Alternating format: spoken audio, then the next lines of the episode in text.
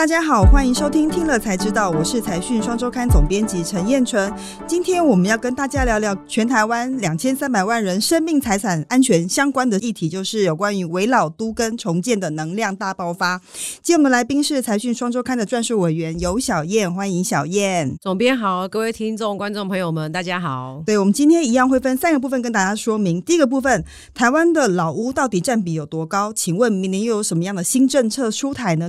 第一部分，我们想要跟大家分享一下最近台湾围老多根的精彩案例，哪一个案子的价值最高，哪一个案子的整合最快？那如果没有建商的话，该怎么办呢？第三个部分，我想要谈的就是非常实务的部分，就是如果我们要自办围老都根案，我们该如何找钱呢？好。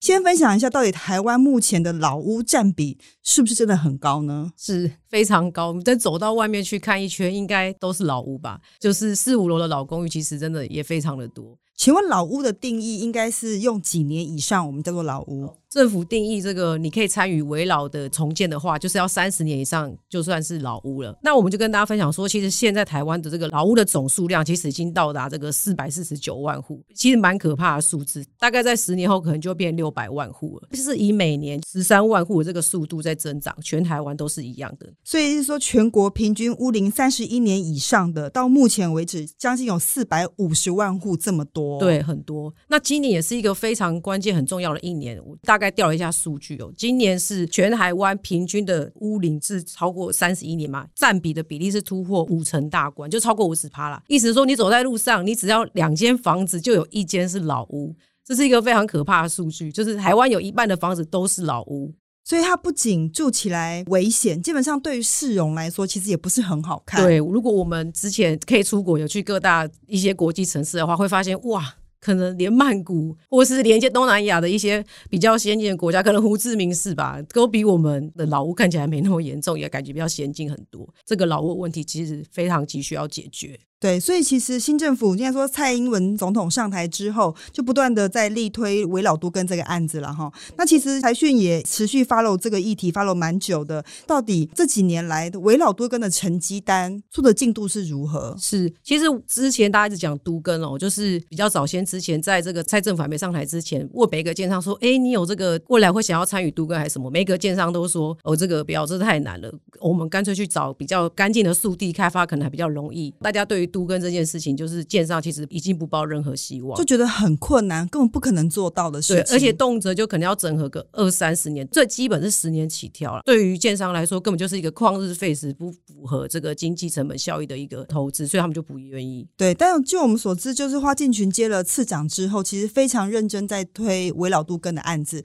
那围老跟都根是完全不同的旧屋改建的系统跟机制啦。哈。这个部分可不可以先请这个小燕先说明一下都根跟围老的差？别在什么地方？是主要是因为这个新政府就看到都根的速度实在是太牛步了，然后他们在二零一七年就颁布了这个围老的，在三十年以上，那你就可以去这个参与这个申请这个围老。那所以是在二零一八年之后开始有围老案，然后就从围老就带动整个台湾整个老屋改建的这个风潮。所以呢，在二零一九年的时候，因为整个二零一八年围老就开始启动了嘛，那一九年都根的案子在那一年首度就是破百件。那二零二零年的时候，整个围老就大爆发，因为它有十层奖励，光一年就有八百五十件的围老合作案。然后到我们最近统计的，就是在今年的十月底为止。就是全台湾申请围绕重建的件数，其实超过两千三百件，所以是一个非常快速，然后跟都根的这个速度是想象不到。因为过去一年都根一年核定的案子可能就三四十件、五十件这样子，那你看围绕一次就是七百六十件，这是一个。大定会很想知道说，为什么围绕的速度可以这么快呢？因为它跟都根的基地面积不太一样嘛，条件也不太相同。对啊，因为它就是不限基地面积嘛，那它的限制就是说我只要这个地主这边的地主户百分之百同意，我就可以参与。围绕，所以过去可能都跟因为有限定一定的面积，那可能譬如说一次都是动辄这个几十位地主，永远有一些地主他们可能不愿意参与的话，那围绕就可以直接把不愿意参与的这个地主直接把那部分切除掉，先撇除就对，先切除，然后我就自己就我的区域，然后来这个参与围绕。对对对所以围老基本上是比较小基地了，然后对都跟比较大基地。对，那因为围绕基地比较小，所以牵涉人数可能比较少，所以动作也比较快。但我觉得政策上有这样的激励作用，基本上会对整个市场有带头的效果。就是说，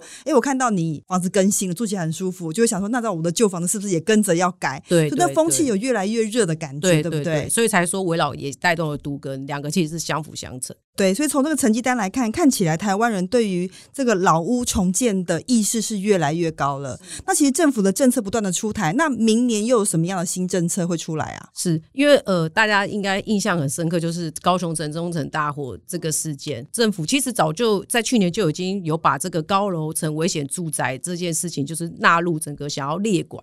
坦白说，一个地震来，如果可能五六级以上，大家生命财产安全，其实是高楼层是住的比较多人，就是比五四五楼公寓住的还多人。没错，就是一旦如果造成了什么意外状况，是高楼层的损失跟损害，其实比一般的公寓可能更严重、欸。哎，对对，大概他们有一个评分机制啊。假设就以现在耐震的数字来讲，是一百分是满分嘛？那在三十五分以下这些高楼层危险住宅呢，政府就是给你比较高的这个容积奖率。等于是政府鼓励你快点重建啦。对，没错，啊，我觉得这件事情很重要，就是过去大家觉得呃需要重建的可能只有公寓的房子，但对于高楼层，其实现在也很多都三十年以上了。那其实大家住在电梯大楼，可能有时候会反而觉得好像很安全，但是它可能也是危险建筑。那以后政府会跟海沙屋一样，揭露全台湾哪些房屋是高楼层的危险危险大楼吗？是，照理说终极目标应该是要这样子啊。那我觉得这件事情就是资讯越透明，对于住户的保障其实是越好。重点是要住的安全啦。对，更何况其实我觉得台湾人真的很辛苦，花非常多钱在房子上面，所以大家需要住的安全。好，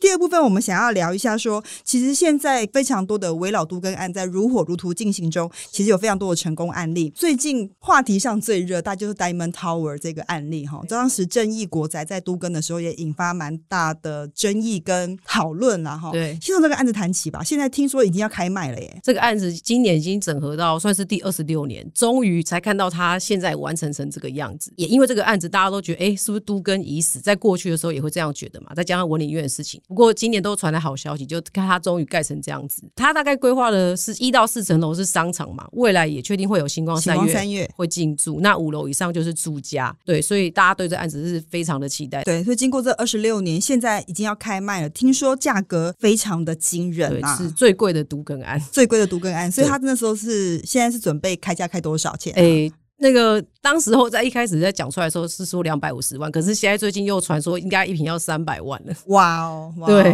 哇！所以我觉得这个都根不仅是对房子的价值翻倍成长，然后对市容好，重点是住在里面的人也安全啦。可以想到以前那个旧房子的样子。那我觉得可能是因为看到这个 Diamond Tower 这个案例，现在翻成台北之星，台北之星台北之星的案子。其实，在它正斜对面另外一个都更案，听说是整合速度最快，由联云建设在做。这个案例可以跟我们分享一下吗？对对对，这个案子是说、诶最快的围绕整合案，它大概八个月就完成通过了。因为它就在 Diamond Tower 的斜对面，所以它基本上也是在黄金的地段啦。是，也是中小动物时段了。联云建设就是有跟我们分享说，哎，它其实为什么可以整合这么快？原因其实它一开始就是都秉持了这个公开透明的这件事情。过去大家会觉得说，我想要当最后钉子户，是因为我想要拿比较多的这个利益。联云建设就是他们就觉得说，告诉大家说，你们拿的都是一样的，所以其实也是让这件事情比较快促成的原因。对，以前大家会觉得说，好像建商在都更案里面扮演一个黑手的角色，就大家都不知道，很不透明。但其实最近政府其实推动非常多的政策，尽量让都更的还有围绕的流程透明化，所以大家会比较知道说，其实我该分的利益多少越来越清楚了哈。那一定有非常多住户，他觉得他的房子很老旧，想要重建，想要都更或围绕，但他可能找不到建商帮忙做，那怎么办呢？对，那现在的好消息是说，那个台北市政府他们也看到了这一块，就说台北市其实真的是非常多老旧大楼的一个地方啊，就新推出叫做公办都跟二点零，就是说我想要参与都跟，可是我就是一个旧大楼。坦白说，大楼里面的住户地主实在是太多，就是每个人十分又少，建商是不会进去整合的。所以就是台北市推出这个之后，有来申请的第一个案子是这个士林的松柏大厦，他们就是很主动的就说，哎，那我们自己整合到这个九成以上，都愿意签同意书，我们就送台北市政府，就台北市政府就接受了这个申请。情。哦，所以基本上也是住户先有意愿，然后政府帮忙整合，然后透过招标程序把建商也拉进来。对，其实也是鼓励大家说，如果我们现在谈好，或是大家有关心自己的生命财产安全的话，真的可以去参与这件事情，不要想说拖到最后。对对对，没错。所以真的是呃早改早享受，也保护自己的安全啊，这件事情非常重要。都更的这个模式有非常多种哈。其实小叶要跟我们分享一个整合社宅的都更案，我觉得这个案子也很有趣。这个案子就是是在这个台北市的南港，我们叫做南港玉城案啦。大概百分之九十五趴是财产署的土地，那时候就是政府就去把他们一起纳进来，就是国家驻都中心来主持这件事情。那刚开始那一栋那个七位地主也觉得说。